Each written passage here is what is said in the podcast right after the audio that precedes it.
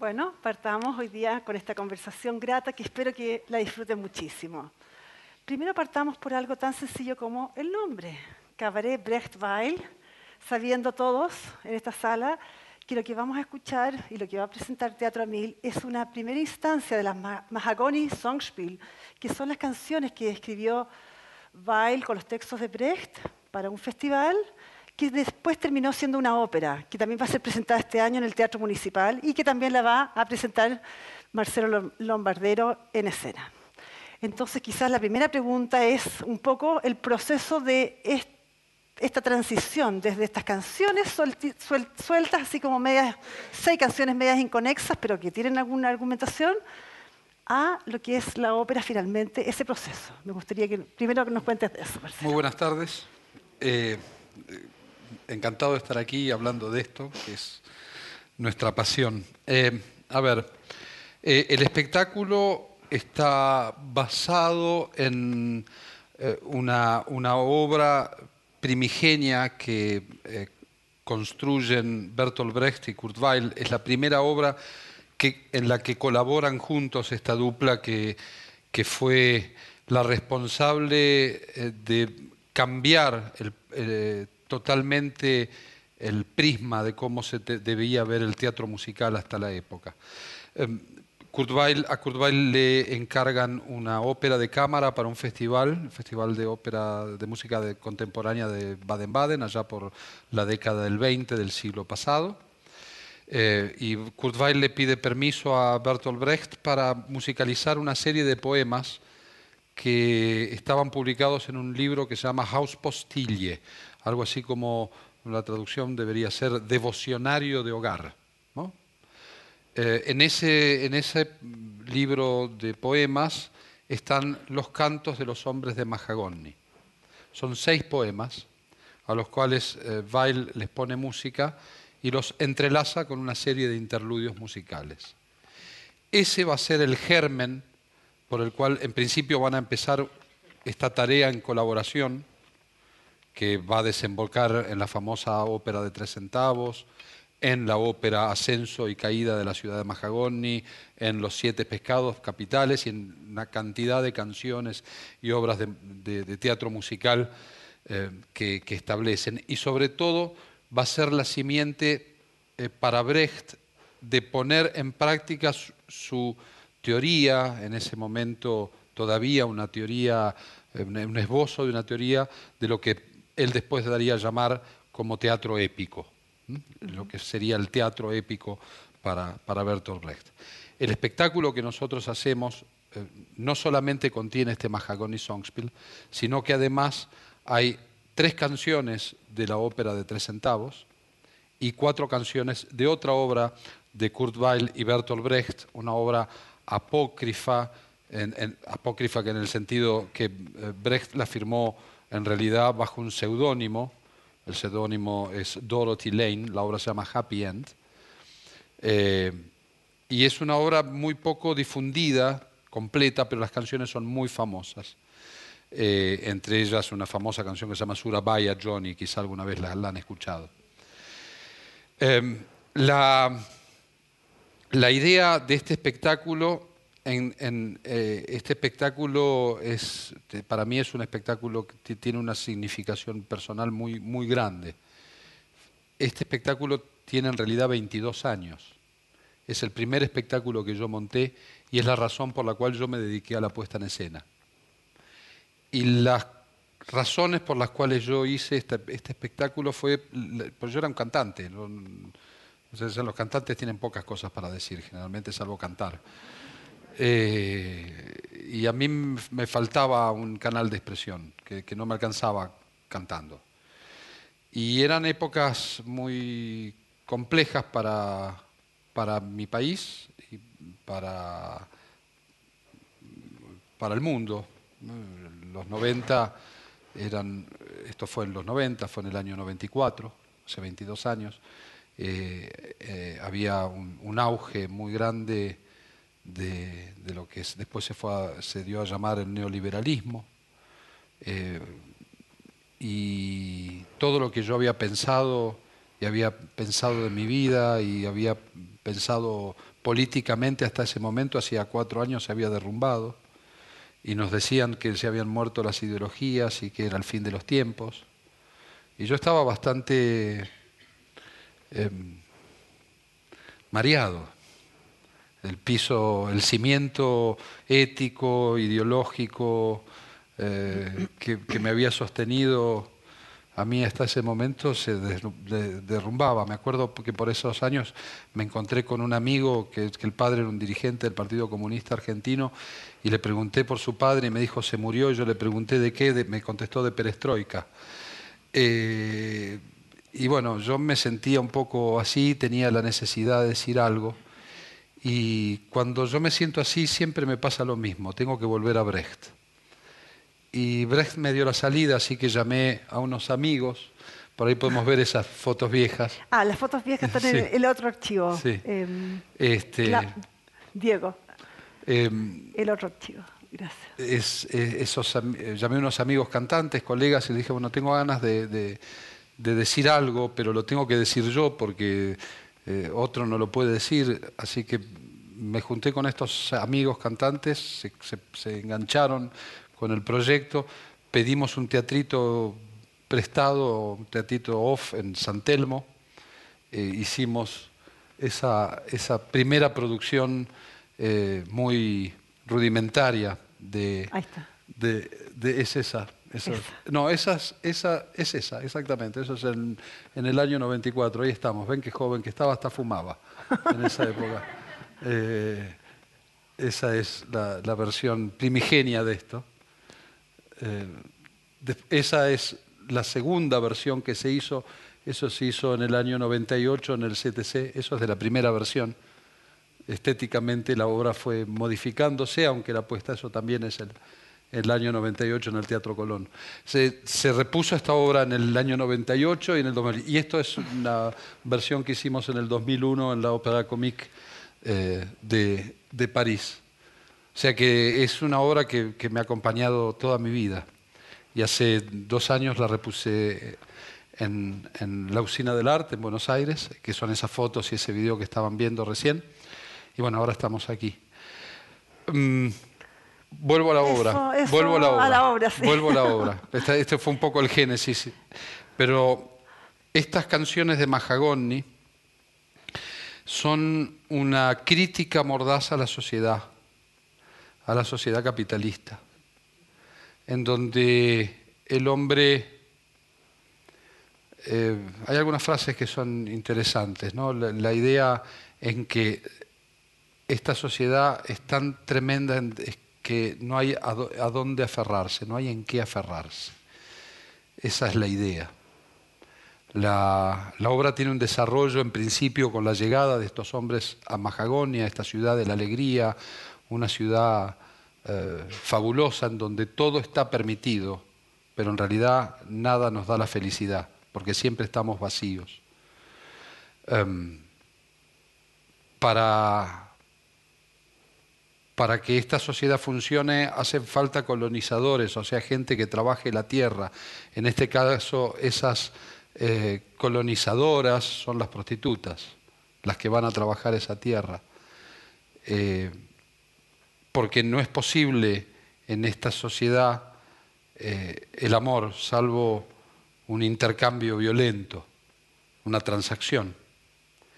La vida en Mahagoni es una vida sencilla, eh, más o menos necesitas 5 dólares para vivir y si quieres algo extra necesitas un par de dólares más. Todos van al mismo lugar que es el bar barato y sucio del buen Dios. Así dice el texto de Brecht. Todos ganan, pero nada sacan a cambio, nada sacan de ellos. O sea, aunque ganes en la partida, nada te va a quedar.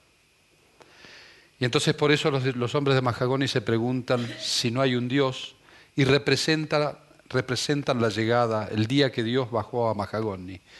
El día que Dios bajó a Mahagoni fue un día muy especial.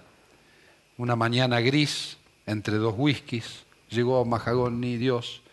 Y Dios les dijo varias cosas a los hombres de Mahagoni. Les dijo que eran unos borrachos, les dijo que eran asesinos, les dijo que este, se, ríen de las, em, de las cosas santas y de las cosas eh, sacras, ¿no? Ni siquiera, em, sí, sacras, ¿no? Eh, y a todo esto los hombres de Mahagoni le contestan que sí a Dios, salvo en un momento en que Dios los manda al infierno. Ahí los hombres dicen, no, tú no puedes mandarnos a ningún infierno. No hay Dios que nos pueda mandar al infierno. Ya antes había dicho Brecht en el texto que los hombres de Mahagoni están en el bar barato y sucio del buen Dios. Walter Benjamin, el gran filósofo, se preguntaba, ¿qué es ese bar barato y sucio del buen Dios? ¿O por qué es barato ese, ese bar? Hay varias razones por las cuales un bar, y el bar, el bar en realidad es, es una alegoría, es una metáfora sobre la ciudad o sobre la sociedad. Un bar barato es porque sale muy barato lo que se consume ahí, pero también un bar barato puede ser barato porque la gente que está ahí adentro es barata. Por lo cual, por ende, el bar barato y sucio del buen Dios no es otra cosa que el infierno. O sea, lo que, lo que dice Brecht es, no hay posibilidad de que nos mandes a ningún infierno, porque ya estamos acá. Con lo cual, tu amenaza es absurda. No, eres nadie, nadie para nosotros. Y eso acerca al hombre a entender cuál es la debacle final. Que esta Mahagoni es porque no hay nada, no hay paz, no hay armonía y no hay nada a lo que uno pueda aferrarse. Dirían en un término, la sociedad o el sistema en el que vivimos es tan aterrador que no hay nada que nos pueda dar mayor terror que eso. Con este mensaje, este, em, ¿cómo es? Eh, ¿no? positivo, este, eh, em, comenzamos este, esta obra, pero digamos, en, en, estos momentos también en donde digamos, vivimos una etapa en donde hay una hegemonía del discurso y en donde no hay dónde ir porque vivimos en una etapa del mundo en donde la esperanza de que hay otro lado ya no existe. Eh, la hegemonización del, sistema o esta etapa imperial del sistema hace que no haya otro lugar. O, sí, hay otros lugares, pero lo que se nos enfrenta a nuestra realidad cotidiana, lo que es distinto hoy es el medioevo digamos. El sistema distinto está en otro lugar, mm. ¿no? Y, para nosotros, para Occidente, para los occidentales, burgueses, capitalistas, eso está superado. Y es como que no hay salida. Hay la, cuarta canción de Mahagoni, de Mahagoni Songspiel, eh, se llama Benares. Benares es una ciudad de la India. Eh, Brecht utiliza mucho esta, esta, idea de ponerle eh, nombres de lugares exóticos, eh, justamente para provocar este distanciamiento, aunque está hablando del lugar. Pero bueno, la, cuarta canción se llama Benares. Los hombres de Mahagoni, al ver que nada es posible, que todo está perdido, mm, deciden ir a Benares. Benares se les presenta como una nueva quimera en reemplazo de Mahagoni porque en Mahagoni ya no hay más whisky, no funciona el teléfono, está, es aburrido, ya no hay dinero. Y entonces esa quimera, y ahí es donde yo creo que Brecht se vuelve, se vuelve vigente, porque en algún punto todo este discurso puede, un poco nihilista, también puede, puede resultar hoy, a la vuelta de, la vida, un poco naif, ¿verdad? Eh, y Benares es, es importante en este punto porque Benares termina siendo destruida por un terremoto, con lo cual los habitantes de Mahagoni no pueden llegar a Benares, ya no hay dónde ir. Es esto que hablábamos recién. Eh, Marcelo, eh, a ver, quería bueno, una introducción fantástica que los pone un poco en contexto de lo que es el texto de Brecht, pero quiero darle la palabra a Pedro Pablo ahora para que nos hable un poco de Kurt Weill porque estamos en un periodo de la historia de la música en que nuestros, somos los tres grandes admiradores de Wagner, del Gesamtkunstwerk, del arte total integral, que de alguna manera ese arte, esa filosofía y la música del más romántica que, que culmina un poquito antes, poquito antes del 1927 que se estrena esta Songspiel, hace que eh, probablemente lo que hizo Kurt Weill con los textos de Brecht, ahora pongámonos en el lado de la música, es romper paradigmas muy grandes. Cuéntanos un poco lo que significa esta música en ese contexto y la orquestación que tenemos, porque es también un poco diversa, no es la orquesta clásica que conocemos normalmente. buenas tardes. Em, eh, el, contexto en que se escribió esta, esta música eh, es entre, entre las dos guerras mundiales, ¿no? donde el mundo estaba cambiando, eh, no solamente la música, eh, le daban, la gente le, daba importancia a otras cosas, si bien en el, en el romanticismo estaba la línea de Wagner o el, la línea italiana, el, el verismo, que, que, eran, que eran las dos grandes líneas de la ópera, eh, pasamos la Primera Guerra Mundial y, llega todo un, todo un ambiente eh, donde se empieza a hacer música con los recursos que haya. ¿no? Eh, Kurt Weill es un ejemplo, pero también Stravinsky, hay, hay un montón de compositores que ven lo que tienen y con eso hacen, hacen música. Kurt Weill y Bertolt Brecht, la, combinación entre, entre los dos Em, hacen, eh, hacen las óperas que escriben eh, vienen mucho del teatro, más, más que otras em, eh, óperas, donde el, teatro es, lo más importante. Y las canciones que se cantan técnicamente no son, no son difíciles, son, son canciones muy simples que, que, cualquiera lo, puede cantar y acompañadas generalmente por, por eh, una orquesta eh, reducida, ¿no? El Justamente, y ahí, perdona, te interrumpo sobre los cantantes. ¿Son cantantes líricos o son cantantes populares? En este caso son cantantes líricos que están preparados... En, en, nuestra versión. En nuestra versión. Son cantantes líricos que están preparados para cantar de una determinada manera. Sí. Pero normalmente eh, pueden ser... Brecht, eh, en Mahagoni Songspiel le hace falta cantantes líricos, sobre todo los cuatro hombres. Las dos mujeres... Ok.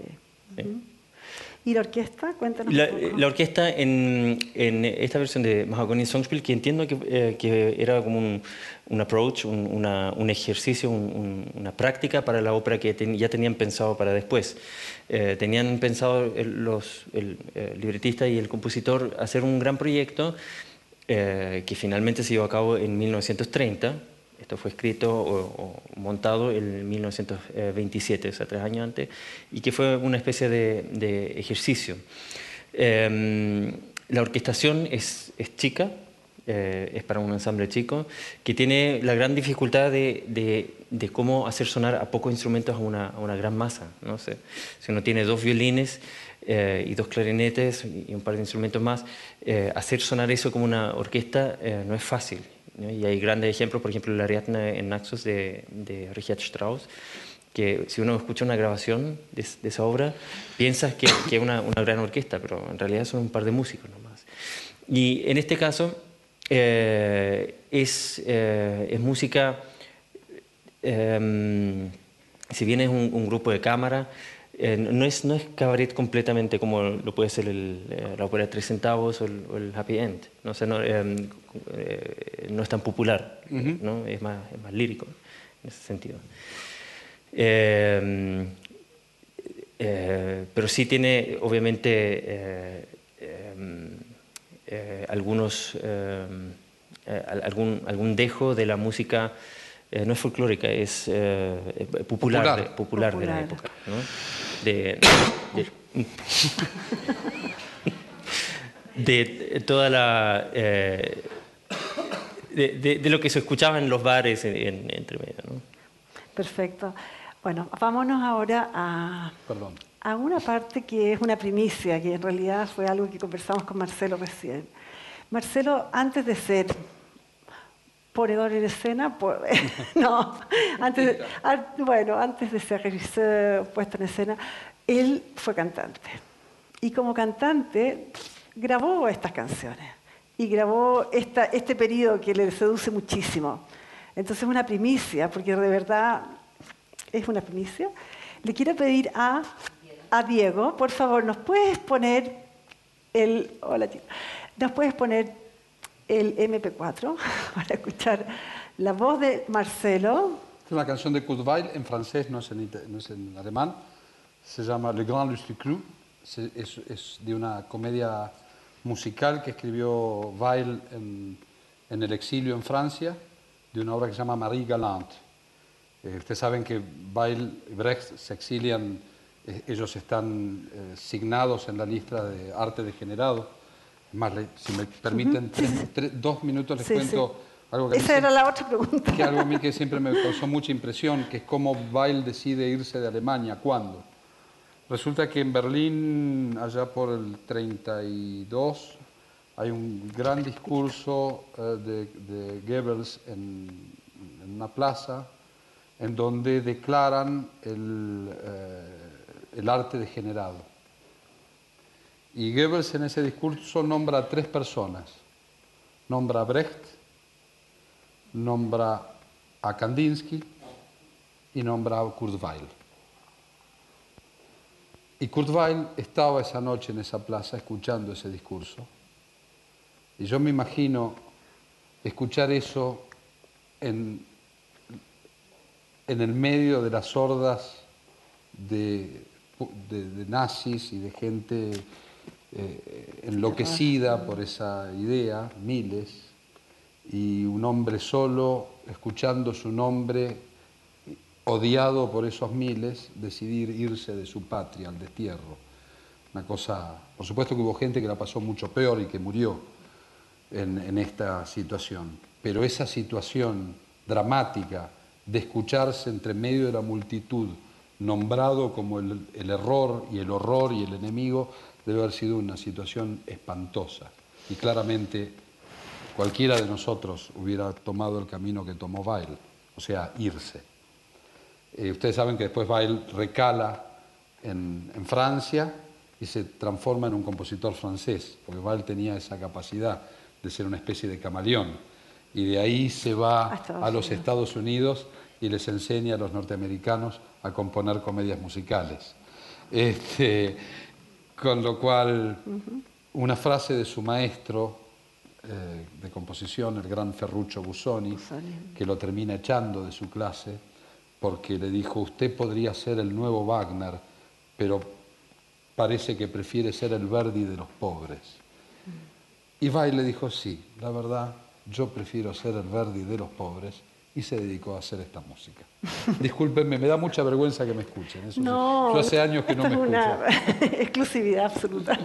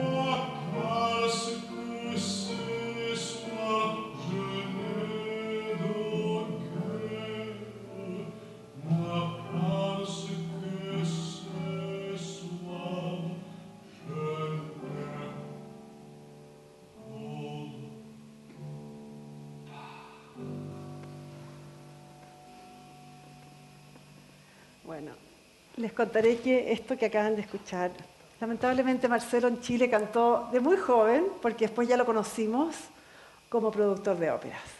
Y me tocó trabajar con él muchísimo. Estuve varios años trabajando como coordinadora artística en el Teatro Municipal. Por lo tanto, con Marcelo compartimos muchas, muchas jornadas alegres y algunas difíciles y durísimas. y también Pedro Pablo es parte de ese proceso. Entonces, hoy día eh, quería que Marcelo nos contara un poco eh, su trayectoria en Chile. Mm, ¿En serio? No, pero la trayectoria oficial, hasta, hasta lo que vamos a ver tanto ahora en enero con el, el cabaret Weilbrecht y después lo que vamos a ver en la temporada lírica con la ópera Áugica y de la ciudad Mahagoni. Pero Marcelo tiene una, una, breve trayectoria, cuéntanos un poquitito los, los momentos. No, no, no, no, no, no tanto. Desde que llegaste oficialmente. Bueno, sí. 2004. Ah, ok. No, no, no, lo otro no. Lo otro no. No, pero está, está buena esa historia también. Le gustó. Bueno. Les, les cuento la historia larga. Yo la primera vez que vine a cantar a Chile fue en el año 91. Eh, em, me habían invitado porque el coro de niños de Viña del Mar había ganado un premio muy importante en Europa. Y yo había hecho con ellos en Buenos Aires una serie de conciertos. Entonces, cuando vuelven de los premios, organizan una serie de conciertos en Viña del Mar y me invitan a mí, y además de eso me invitan a hacer un concierto de cámara, solista en la Quinta Vergara, y al final de eso, eso terminaba con una Requiem de Foré, una obra sinfónico coral, eh, con la parte masculina del coro del Teatro Santiago, el coro de niños, haciendo la parte de, eh, las voces eh, blancas, o sea, sin, las mujeres, y dos solistas, un barítono y una soprano. Esto con la orquesta del teatro, la orquesta filarmónica. Bueno, yo era muy joven y más irresponsable que ahora. Y era un, una tour de force, porque era en muy poco tiempo todo eso. O sea, las presentaciones en Viña del Mar, el concierto en la Quinta Vergara, eh, las presentaciones aquí en el Municipal. Y yo la verdad es que me gustaba, además de cantar, pasarla bien. Y la pasé tan bien que llegué al Requiem de Foré mudo, o sea, no tenía voz y más que un cantante era una especie de locutor que hablaba un texto en latín. Y bueno, me fue tan mal que Andrés Rodríguez decidió no volverme a contratar, nunca más. Eh, me llamó a su oficina y me dijo, mientras yo esté acá en el teatro, usted no va a pisar. ¿Tenía un contrato firmado? Sí, sí, sí, usted no va a volver a pisar este teatro nunca más. Es más, yo dije, bueno, en ese momento tendré que poner mi proa y mi horizonte en otro lugar, yo a Chile no voy a volver. Em, en el medio de eso, bueno, hay varios intentos en que mi agente intentaba de que yo volviera. Andrés se había puesto firme, así. Em, y bueno, pasó el tiempo, en el año 98 yo estoy cantando una ópera en el, Teatro Colón que se llama Die Tote Stadt, en la cual me fue muy bien. Perdona, y... Ahí nos conocimos. No, no solo ahí nos conocimos. Korngold, el autor de esa ópera, es igual que Kurt Weill, exiliado y reformado en Estados Unidos. Exactamente. Hacía música películas. Exactamente. Er-, Erich Wolfgang Korn. Ponerlo en el mismo contexto. Este, y termina la función, tocan la puerta y abro la puerta del camarín y estaba Andrés Rodríguez con Alejandra. Este, y me acuerdo la frase de Andrés porque me va a quedar grabada este, durante toda mi vida, eh, porque además fue una lección importantísima la que me dio Andrés eh, bajándome. ¿eh? Me, puso los puntos sobre las es mejor que mi madre, ¿no? en ese punto. Y la frase de Andrés fue muy este, importante para mí, este, porque me dijo así, no sé si me va a salir. Ya está más tranquilo, ¿no? Te salió bien chileno.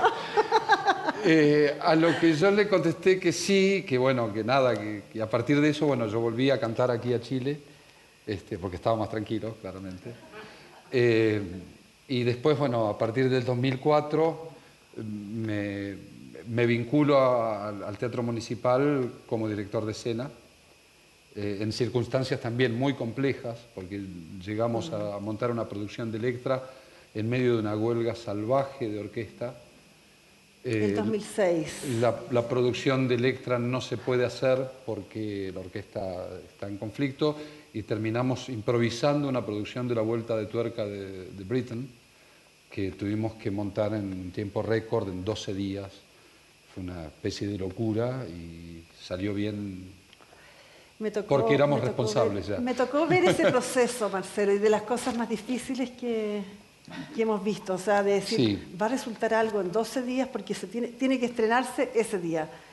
Y con la orquesta, con los cantantes, con, los, con niños cantantes ingleses. Una tour de force. Ahora, lo que sí debo decir es que lo que me une a mí con el Teatro Municipal de Santiago es muy fuerte, en el sentido de que el Teatro Municipal de Santiago a mí me dio las eh, oportunidades expresivas enormes y muchas de, la mayoría de las producciones que yo hice aquí son las producciones que más quiero. Digo, por ejemplo, Lady Macbeth. Lady Macbeth and Sense, que es una producción que, que, estrené aquí y que me ha seguido en muchos lugares. este año la, repusimos en la Ópera de Monte Carlo, la misma producción la hicimos en Polonia, la hicimos en Argentina. Castillo Barba Azul. Castillo Barba Azul, Billy Bad, mm. eh, Ariadna Naxos, una alchina muy accidentada que todavía la gente, algunos comentan. Eh, pero que fue un, también fue un, invento de último momento porque es una producción que tenía que hacer otro director de escena que renuncia por una cuestión de una... no, no, renuncia porque muere su pareja. Eh, Emilio Sagi en, medio del proceso creativo y se queda sin, el teatro se queda sin producción, me llamaron a mí, mm. y en el medio del, proceso creativo el terremoto que nos, nos, saca del teatro municipal y nos lleva al teatro de Carabineros. Entonces la producción terminó siendo una gran locura. Eh, y, bueno, algunos se enojaron con esa producción, a mí me encanta, yo estoy, muy contento. y bueno. después este año dos producciones, Rusalka y y Rex Progress. La verdad es que yo digo este teatro y este año la posibilidad de hacer ascenso y caída de la ciudad de Mahagoni. A ver, eh, ascenso y caída de la ciudad de Mahagoni, a diferencia de Mahagoni Songspiel, Mahagoni Songspiel no es una obra dramática, en el sentido...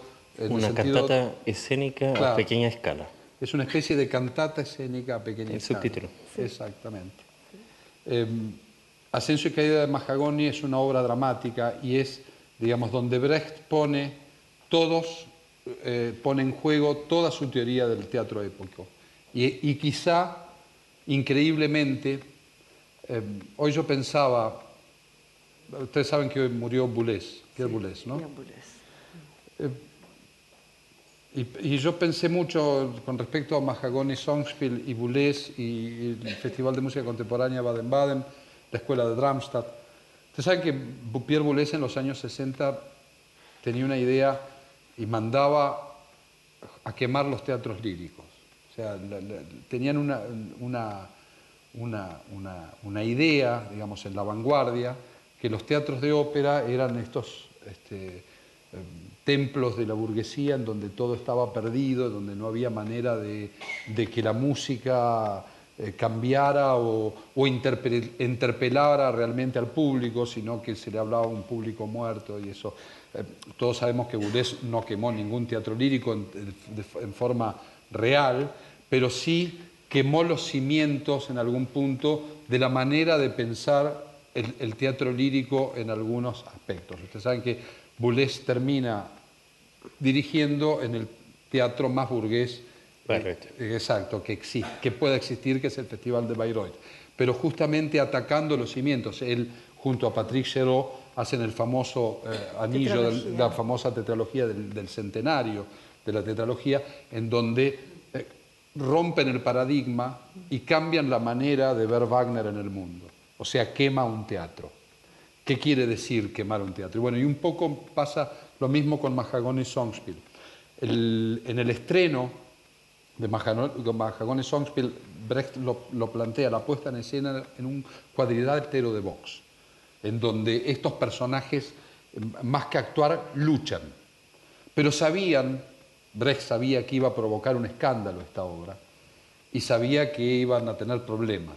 Entonces, el día del estreno le repartió a cada cantante un silbato para que ellos pudieran silbar más fuerte que el público en el final. Ah, Exactamente, o sea, Ahora vamos- quemaron la simiente del teatro lírico. Una pregunta importante también es, ¿cómo poner a es- esta obra hoy día? Estamos en 100 años después, ¿cuál es la vigencia y cómo, desde el punto de vista musical quizás, y después tú me cuentas desde el punto de vista teatral, cómo se pone en contexto hoy día una obra que ya tiene casi 100 años? Con un discurso tan potente. Sí, no, o sea, eh, estas son obras que son que, permanecen em, en los tiempos, o sea, son eh, todas las obras bien escritas en- eh, permanecen. Y Kurt Weill tiene varios varios hits que yo creo que to- muchos conocen. eh, de, la, de la ópera en tres centavos hay algunos bien famosos. ¿no? y de Mahagoni, ¿no? el- Famoso Ala- Alabama eh, la, la luna Alaba- Alabama y qué sé yo. Y, y, claro, nuestra, nuestra, nuestra labor, digamos, como, como artistas es, es cómo, cómo enfocar es- ese arte que, que se creó hace 100 años para hoy en día, ¿no? Que hay ciertos temas que siempre, siempre, siempre son actuales. ¿no? como el respeto al, al ser humano, al, al ser humano en sí, sin, sin, sin el contorno que, que tiene. Eh, estábamos hablando hoy día de una, de una canción, que, de, de una de las canciones de, de la ópera Tres Centavos, que es la eh, Zero Eva Jenny, o sea, la... Pirata Jenny. eh, la, la Jenny Pirata, que habla de, de una muchacha que está lavando platos, eh, nadie la, la toma en cuenta y le tiran unas monedas, o sea, ella es eh, la lavandera de platos en, en un hotel, tiene que hacer las camas y, y- y le tiran monedas despectivamente eh, sin siquiera hablarle, sin, sin tomarla en cuenta. ¿no? Y ella dice o, o sueña eh, con, el, con cuando va a llegar el- un barco a, a- ese lugar con ocho velas, un barco muy importante, y 50 cañones. ¿no? Y, y todos, se van a, todos van a quedar preocupados, menos ella. Y entonces todos van a preguntar, ¿y ella por qué no está preocupada? ¿Por qué ella sonríe tan malignamente? Eh, hasta que, eh, y ella dice, no, yo voy a hacer las camas del, del hotel, esa es mi labor, estoy haciendo las camas, pero lo que yo sé es que nadie va a dormir esta noche en, en las camas. ¿no? Entonces llega, eh, digamos, esta chica sueña con que llega, eh, llega, llega el barco, eh, salen los piratas, atacan toda la ciudad, no- toman, toman eh, gente, o sea, de rehenes de todas las casas y, y le preguntan finalmente eh, a esta chica por qué... eh, ¿A quiénes quieres que mate? ¿A, quién- a quiénes quieres, eh, quieres que matemos? ¿no? Ahí uno ya se da cuenta que esta chica, Jenny, es eh, la manda más de, de, toda esa, de todo el barco pirata. Y ella le dice a todos ¿no? que, que le corten la, la cabeza a todos y, y con la misma sonrisa ve cómo ruedan las cabezas. Entonces, eh, claro, ¿qué, ¿cuál es el mensaje de esta, de esta canción? Es eh, cualquier persona que está, que, que ya sea la bandera de, platos o, sea el dueño del hotel, eh, puede tener eh, la misma importancia o el, mismo derecho de decisión, el mismo, la, misma poder para, para hablar. Y esto compuesto en una forma musical muy, muy simple. Hay muchas muchas versiones, también populares, eh, unas que, que, hacen eh, casi como, como, si estuvieran hablando, musicalmente muy libres, otras más, más, cantadas, más líricas, y son, son, canciones que, perduran. Se, los recomiendo escuchar en, en, nuestro espectáculo y después en, en otras grabaciones. Y cuéntanos tú, Marcelo. Yo creo que la naturaleza de, de, mi trabajo, sobre todo cuando uno toma un texto eh, que tiene una distancia, eh, a mí me gusta una palabra que, tiene que ver con la resignificación. O sea, encontrarle un significado nuestro, nuevo, cercano, a algo que está dicho desde el pasado. Em, la obra más famosa de, Kurt Weill y Bertolt Brecht, sin duda alguna, es la ópera de tres centavos. Yo creo que es una obra irrepresentable hoy en día, tal como está planteada en, el libreto de Brecht, de Brecht Weill. Ustedes conocen más o menos la anécdota, se las cuento rápidamente. Meki Navaja, Meki Cuchillo, el jefe de los bandidos del Soho, em, seduce a la hija del jefe del, señor Pichum, que es el jefe del sindicato de los mendigos de Londres, y a la hija del Tiger Brown, que es la hija del jefe de policía. De, eh, em, por supuesto, Pichum, eh, Tiger Brown desconoce eso, pero Pichum sabe. Es más, Meki se llega a casar con ella a la manera de que, hacen, que lo hacen los bandidos roban un establo y se roban varias casas donde roban las alfombras, los candelabros, la, vasija, las bebidas, la comida, roban todo y raptan a un eh, pastor para que los case. El tema es el siguiente. Pichum, el jefe de los sindicatos, le, dice al, al Tigre Brown, del cual el jefe de los bandidos es amigo, le dice, si no cuelgas, si no apresas a Meki y no lo cuelgas, mañana, antes de mañana, yo voy a sacar a todos los mendigos a la, calle el día de la coronación de la reina. Dicho esto, o sea, el espectáculo de la coronación de la reina va a ser fome. Dicho esto en este sentido, en 1927 tenía, adquiría una fuerza. Pero dicho esto hoy, en pleno siglo XXI, en donde, como en cualquier lugar del mundo, tenemos que mirar en el diario cuál es el corte de calle y cuál es la manifestación que vamos a tener que esquivar para llegar a donde tenemos que llegar. Hoy dicho esto así, el jefe de los este, mendigos, al jefe de policía, cuando ante tal amenaza, el jefe de policía se echa a reír, porque digamos es, digamos, es absolutamente naif el cuento. Bueno, de, de, otra manera, nosotros, mi trabajo es darle un nuevo sentido a eso. Si yo tuviera que contar eso, no lo puedo contar en esos términos porque no causaría el mismo efecto que en 1930. Yo tengo que encontrar una solución dramática a ese problema, porque si no, me quedo, nos quedamos en una cuestión que tiene que ver más con eh, la antropología teatral, ¿no? o, con, la cosa, la búsqueda de una verdad histórica, de una recreación histórica que ya no tiene sentido. Esto, por ejemplo, también se puede explicar, nosotros hace dos años hicimos una producción de Don Giovanni en la Argentina, y también yo me preguntaba, Don Juan, hay una escena que es, muy difícil de entender hoy. El Don Juan llega a una boda de dos campesinos, le dice al campesino, tú te vas y yo me quedo con ella. Y el campesino se queja un poco, pero se termina yendo. Hoy eso se explica solamente a través del derecho de pernada. Ahora, ¿cómo le explicamos a una generación joven qué es el derecho de pernada? Tengo que dar un curso de historia antes. Y nosotros hacemos teatro, no, damos clases de historia. Necesitamos crear un efecto dramático que funcione. ¿eh? Entonces lo solucionamos, se puede solucionar de varias maneras. Por medio de la violencia, o sea, el don Juan saca violentamente al novio, de alguna manera, y nosotros lo, intentamos solucionar de una, de una manera mucho más actual, mucho más civilizada. Don Juan le dice al novio, anda, tranquilo. Yo me quedo con la chica. Ah, ¿Yo me quedo con la chica? Ok. Eh, digamos, e, ese trabajo, ese trabajo, ese trabajo de resignificar, creo que, digamos, eh, forma, eh, forma parte fundamental de nuestro trabajo. Nosotros estamos preocupados por generar público para, el, para un espectáculo, para el espectáculo, en este caso operístico, lírico, del teatro musical. Yo necesito hablarle a las nuevas generaciones.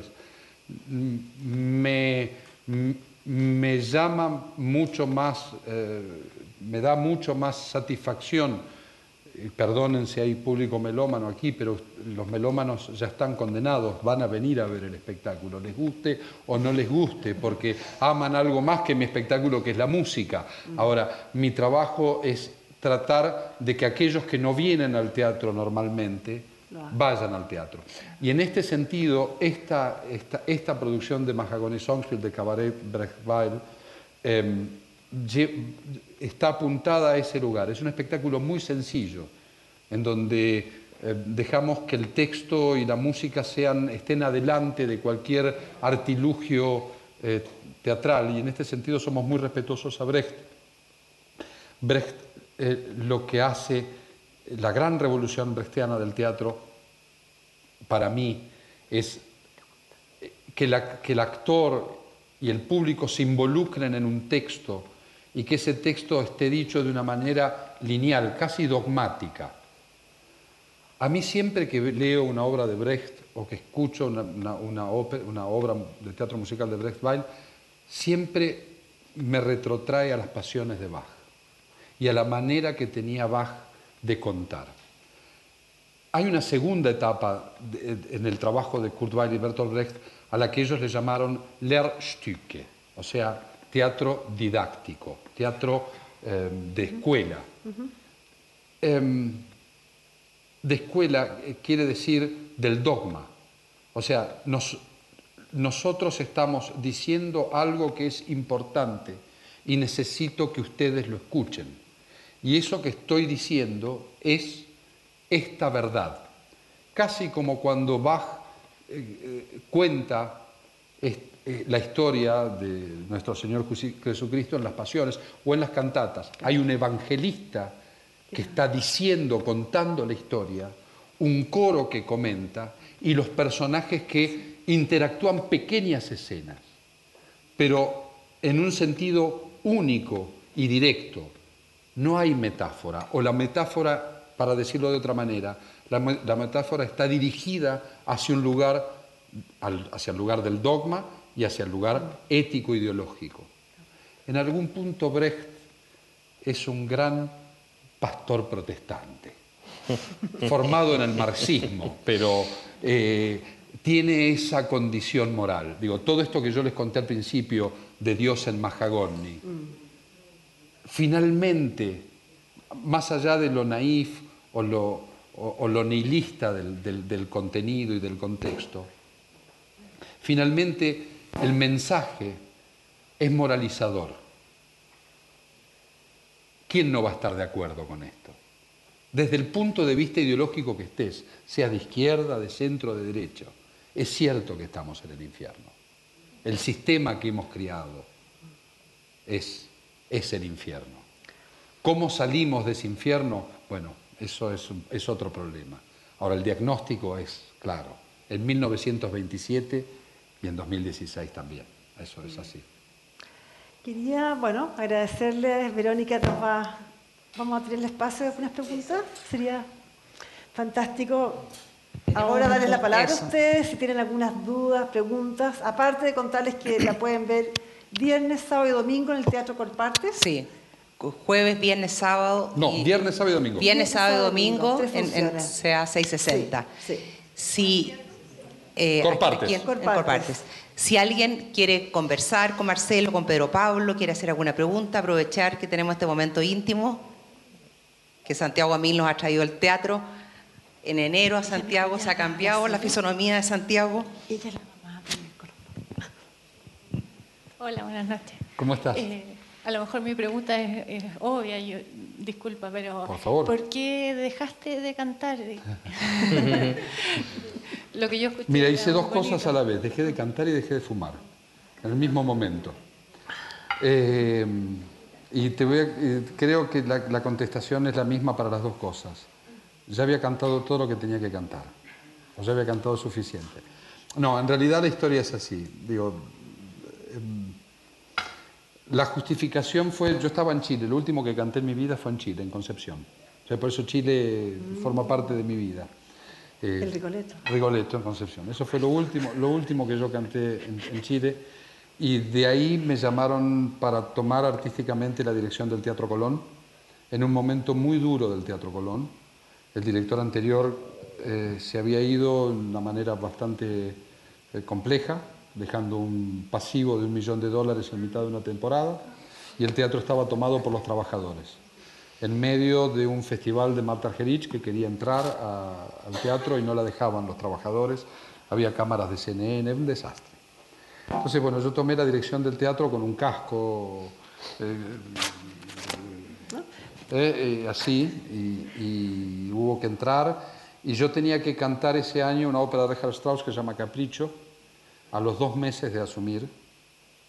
Y la verdad es que era raro que yo cantara, si era el director del teatro, si venía el director musical y me decía, mire, esta frase no me gusta, o usted está desafinado, yo le iba a decir, usted está despedido. O sea, no, no, no, había manera, no, no, no, había forma, no, había forma de que yo cantara. Entonces dije, bueno, no voy a cantar más en el Teatro Colón.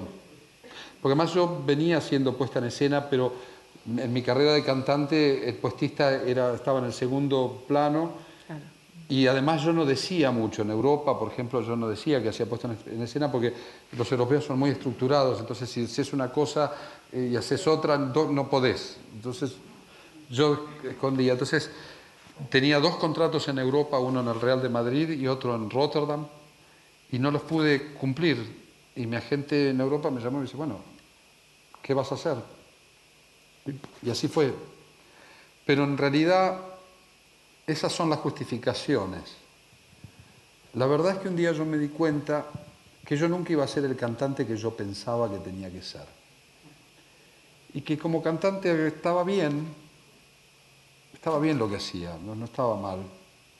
Y había cantado bastantes cosas en lugares importantes y me había ido bastante bien. Pero que de este lado, haciendo esto, era mejor para el género.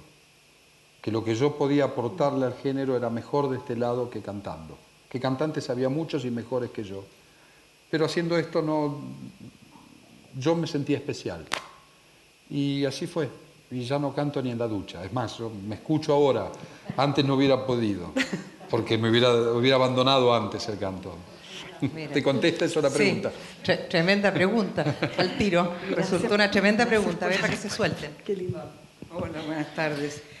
Yo me llamo Eliana Vidiella, soy actriz y tuve la gran suerte eh, de trabajar en la ópera Tres Centavos, obra que montamos con mi hermano Tomás en el Teatro Hollywood en los años 76. Y bueno, hice el papel de Jenny. Y cuando ustedes han contado todo lo que han contado de la ópera Tres Centavos, eh, me han ayudado tanto a comprender aquello que en esa oportunidad estudiamos tan profundamente con Eugenio Guzmán, que fue el director no sé si lo conoces de nombre. Em, lo hicimos con una orquesta en vivo, una orquesta muy pequeña naturalmente para hacer la música de Kurt Weill. Y mm, estoy muy agradecida de que me haya visto el aviso hoy día en el Mercurio para inscribirme y venir a conocerte, porque realmente me, nutre mucho a mí en, lo que yo hago el escuchar a una persona tan docta y tan, tan amena y tan agradable de verla.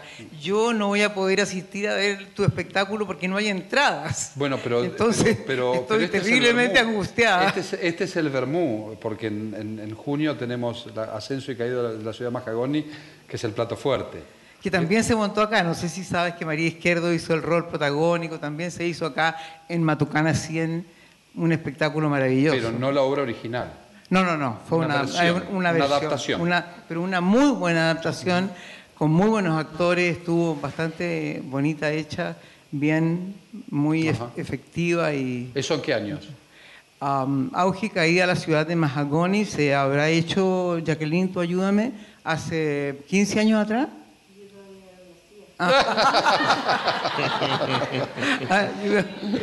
Pero la verdad que estoy muy agradecida de- tu presencia acá en el país. Para acá había otro, para acá.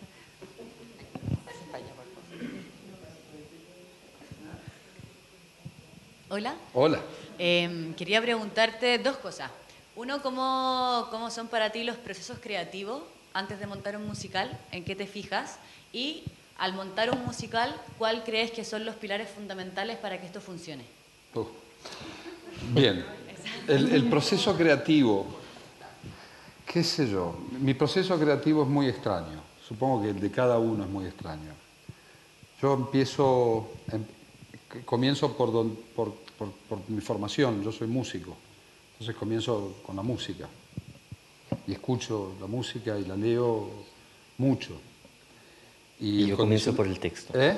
Y yo comienzo por el texto. Claro.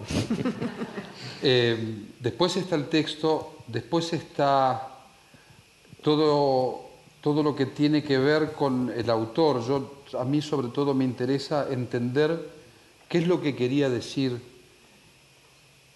y qué es lo que dijo en ese momento y qué es la, cuál es la reacción y por qué. Para poder entender después cómo eso se va a resignificar. Esto quiere decir encontrar, en principio, las resonancias cercanas de eso que estamos contando. Porque generalmente eh, nos toca hablar de cosas, de, obras del pasado. Pero esas obras del pasado siempre nos resuenan aquí. Entonces, para entender, sobre todo las obras que, que- produjeron cambios, cambios cam- cambios drama- dramatúrgicos y también cambios sociales. La otra pata de la cuestión es dónde me voy a parar estéticamente para contarlo. O sea, cuáles son los elementos que voy a necesitar para transformar o para contar esa historia en la manera en que la quiero contar. O sea, si, la voy, a, si voy a hacer una apuesta, yo nunca lo hago, en ese, en ese aspecto no puedo, es más fuerte que yo, historicista, una, reconstrucción histórica, o me voy a parar en algún lugar, en algún momento estético, por ejemplo, para, para no hablar de esto, para, yo hice una producción de Carmen en donde pensaba que yo no podía contar Carmen como se cuenta eh, normalmente. Ustedes conocen la historia de Carmen, una histo- la historia de una mujer fatal que, este, pobrecito, obliga a un pobre sargento que la asesine a cuchilladas. ¿no? Es así, la, la- la historia de Carmen es, es así. ¿no? Y yo creo que hoy... Hay un torero, hay una mica. No, no, pero la historia de Carmen es la, la historia del pobre este, sargentito que es obligado a asesinar a esa mujer eh, porque no quiere ser de su posesión. Esa, es la historia de Carmen como se cuenta, como, digamos, románticamente se estaba contando. Yo creo que hoy contar esa historia así no se puede. Es, es- es- peligroso eh, en un mundo en donde nos da, eh, en un continente, en, donde hablamos de femicidio, en donde la violencia de género ya está, por suerte, eh, en, en- en la primera plana, o sea, por suerte en la primera plana, digamos, en que se habla de eso. Se visibiliza. Pla- plantear de que el pobre sargentito no le quedó más remedio que matar a la pobre, a, la- a esta, a esta gitana este, casquivana. Entonces la idea era, bueno, vamos a hablar de una violencia de género. Para mí el problema de Carmen no es Carmen, sino es Don José. Para contar esa historia yo tenía que sacar a Carmen de todo pintoresquismo y folclorismo, con lo cual la traje hacia aquí, geográfica y temporalmente. Y esa historia se podía contar bien desde esa manera. Si yo hubiera dejado la mantilla, los lunares, los gitanos y todo, vo- volvíamos a una cosa folclórica y vacía. Desde, desde este lugar lo que nos permitía era al público, y esto Brecht tiene mucho que ver en, este punto de vista, en, en- en mi punto de vista, para, para abordar un proceso creativo. Eh, yo necesitaba dejar al público tranquilo con todo eso que necesita ver. Las gitanas, el tablao, flamenco y todo eso, que además Carmen no tiene nada de eso, es una ópera francesa, no es una ópera española. Entonces, para nosotros, esa, esa este, em, Sevilla, Esa atmósfera. esa, esa, esa Sevilla no era en, en Andalucía, era en algún lugar de Latinoamérica. ¿no? Si hay Córdobas en Argentina, Méridas en México, ¿por qué no puede haber un Sevilla, digamos, de, de México a- hacia acá? Hay lugares donde Valparaíso. todavía hay corridas de toros, digo, existía. Y toda esa música supuestamente española, que en realidad es francesa, era traducirla y esos bailes traducirlas ahora. ahora. Por ejemplo, la, la habanera, que es el ritmo madre de todas nuestras danzas latinoamericanas de, de pareja, era una lambada. La canción bohemia se transformaba en un hip hop. Y la canción del torero era una especie de eh, narcocorrido. Y de esa manera contábamos la historia. Por supuesto que hubo gente que se enojó y se molestó porque quiere ver eh, eh, la Carmen que, que- vio, porque además esto es así. Uno, y uno, y eso a mí me pasa como artista, y- y tengo, estoy compelido a hacerlo, entiendo que al público y a la gente le pasa lo mismo. Uno tiene que hacer, digo, uno es también cómo se formó y cómo vio.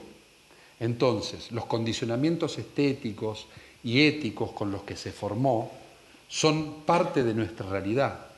Si a un melómano creció viendo la bohème con la ventanita y la luna, que le saquen la ventanita y la luna es un horror para esa persona y es lógico que así sea. Porque esa persona cree que su fundamento, su, su- su- su conocimiento es eso que adquirió. Es como esa gente que le, que le pasan los años y se sigue vistiendo, qué sé yo, como en la década del 60. ¿no? Y, y está en 2015 y vos lo ves que sigue como cuando era joven, porque uno se sigue viendo en el espejo ¿eh? y se, se- sigue, ¿no? bueno, y cree que ser moderno es como estar en la década del 60. Bueno, no es así.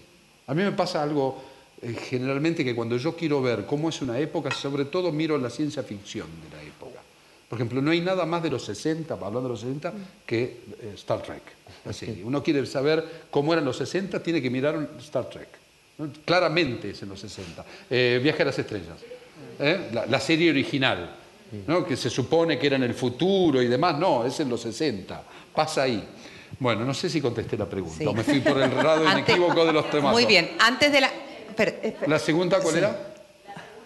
Eh, musical, ¿cuál crees que son los pilares para que este funcione? Yo no hago musicales. O sea, el te- o sea, hago teatro musical. Eso. Texto y música. Y, y acá es algo interesante. En, en una obra de teatro musical, para mí, hay dos lenguajes que se entrecruzan para crear un idioma único. Uno es el texto hablado, el texto con el que se habla, las palabras, y el otro es el texto musical, o sea, el texto de la música, es el lenguaje. Esos dos lenguajes confluyen en un solo idioma. Y ese idioma es único y repetible, porque a diferencia del teatro hablado, el compositor pensó una palabra con, un- con una altura determinada, un ritmo determinado, una eh, dinámica determinada y una armonía determinada. Uno puede decir la palabra amor de mi- miles de maneras. Puedo decir amor, puedo decir amor enojado, amor, puedo decir amor. Si está escrita la puedo decir de cualquier manera. Ahora, Si el compositor escribió la palabra amor con dos, ne- con dos negras, en, la mitad del pentagrama, con una letra P arriba que dice que es piano, y con un acorde menor atrás, abajo, ¿ah? y un, un triangulito ¿eh? que hace así, uno ya sabe que ese amor es un amor triste o duro. Y eso es nuestro trabajo, interpretar ese signo, ese idioma que se interpretó ahí, que, que el compositor puso ahí. Sí, lo que, lo que quizás se puede resumir un poco, el, el lenguaje, digamos, de las palabras es lo que uno dice hacia afuera. Y el lenguaje de la música es lo que uno siente hacia adentro. Que a veces es, es lo mismo, pero a veces uno dice una cosa, pero siente otra cosa. Y eso en la música es, es fantástico como se puede eh, plasmar, ¿no? Y eso, es tan- y, eso es tan- y eso lo pensó el compositor antes que el actor y antes que el director. Y entonces el pilar en donde se, se basa una puesta en escena es ese idioma, ese idioma único que crea el compositor y el libretista. Y en el caso de Brecht y Weill, mamita. Vamos, tenemos una muy buena noticia. Espérense un segundo que aquí, de Santiago a mí... lo-